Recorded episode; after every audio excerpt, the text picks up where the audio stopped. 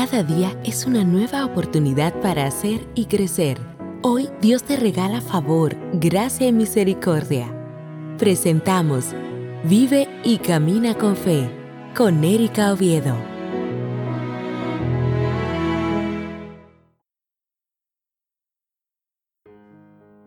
Jesús respondió, La verdad le digo que nadie puede ver el reino de Dios a menos que nazcan de nuevo. ¿Cómo puede alguien nacer cuando es viejo? preguntó Nicodemo. Seguramente no pueden entrar por segunda vez en el vientre de su madre para nacer. Y Jesús le respondió, De verdad te digo que nadie puede entrar en el reino de Dios a menos que nazca del agua y del Espíritu. La carne da luz a la carne, pero el Espíritu da a luz al Espíritu. No debería sorprenderte de que yo digo, debes nacer de nuevo.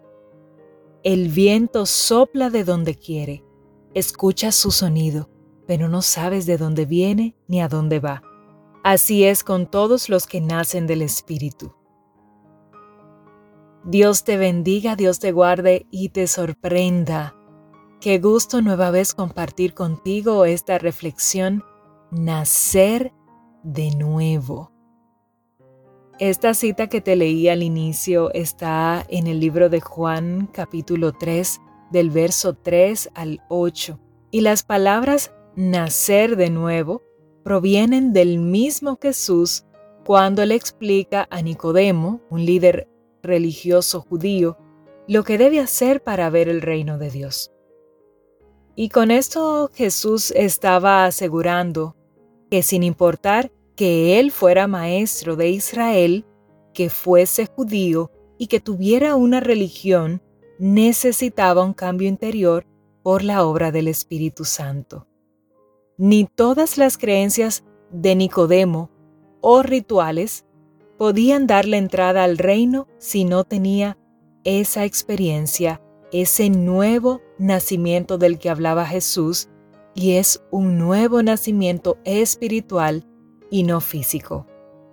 Pero, ¿qué significa nacer del agua y del Espíritu?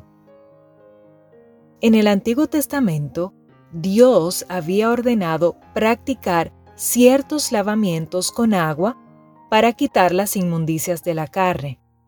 Y una forma de inmundicia que vemos en el Antiguo Testamento era la lepra, y cuando ésta sanaba, aún así se requería de un rito de purificación. Ellos consideraban que al observar esos ritos, de alguna manera se mantenían puros ante Dios.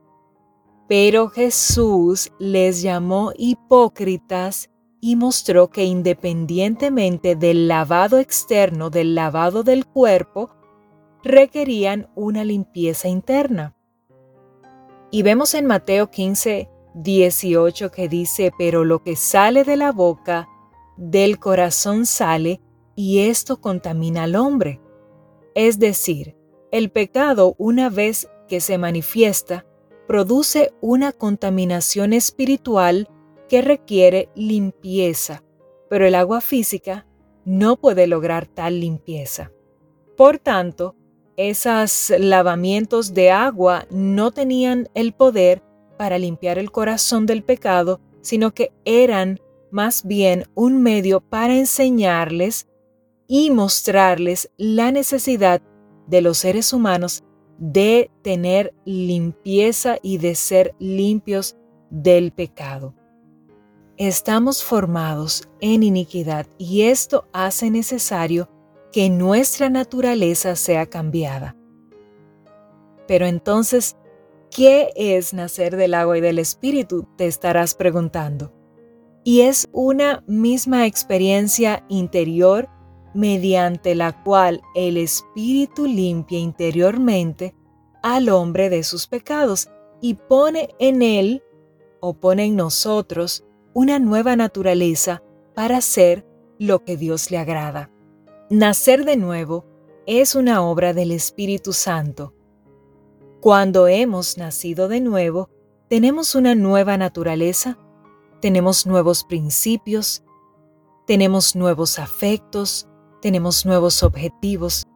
Por nuestro primer nacimiento estábamos corruptos, estábamos deformados por el pecado. Por lo tanto, debemos ser hechos nuevas criaturas y es lo que somos cuando venimos a Cristo.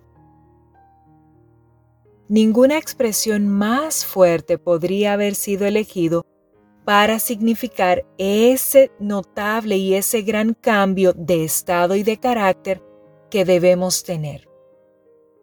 Los nacidos de nuevo tenemos que ser completamente diferente de lo que éramos antes. Como lo que empieza a ser en cualquier momento no es y no puede ser de la misma manera que antes. Este nuevo nacimiento viene del cielo y la tendencia es acercarnos al varón perfecto que es Cristo Jesús.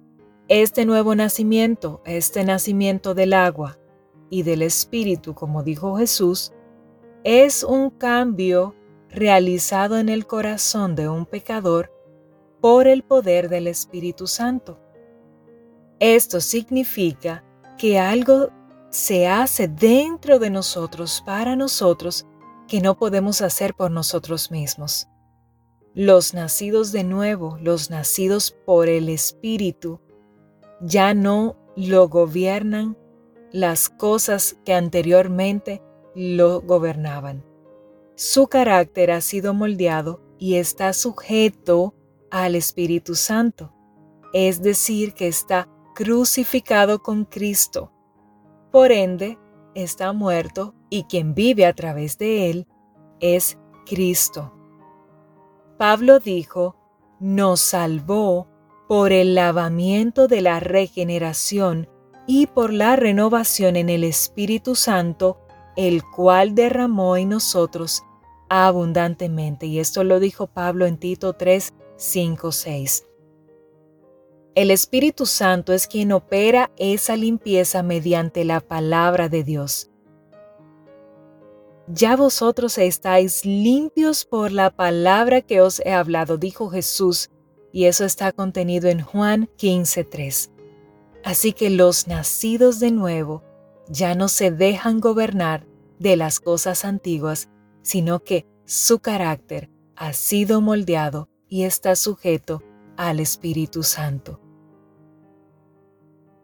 Hoy oro para que la obra del Espíritu Santo sea completa en ti.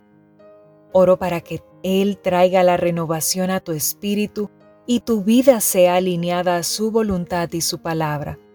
Oro para que andes en el Espíritu, para que puedas nacer de nuevo y des frutos de gozo, paz, benignidad, templanza, mansedumbre y amor. Hoy oro para que puedas vivir y caminar con fe. Saber de ti. Escríbenos a vive y y sigue a Erika Oviedo en sus redes sociales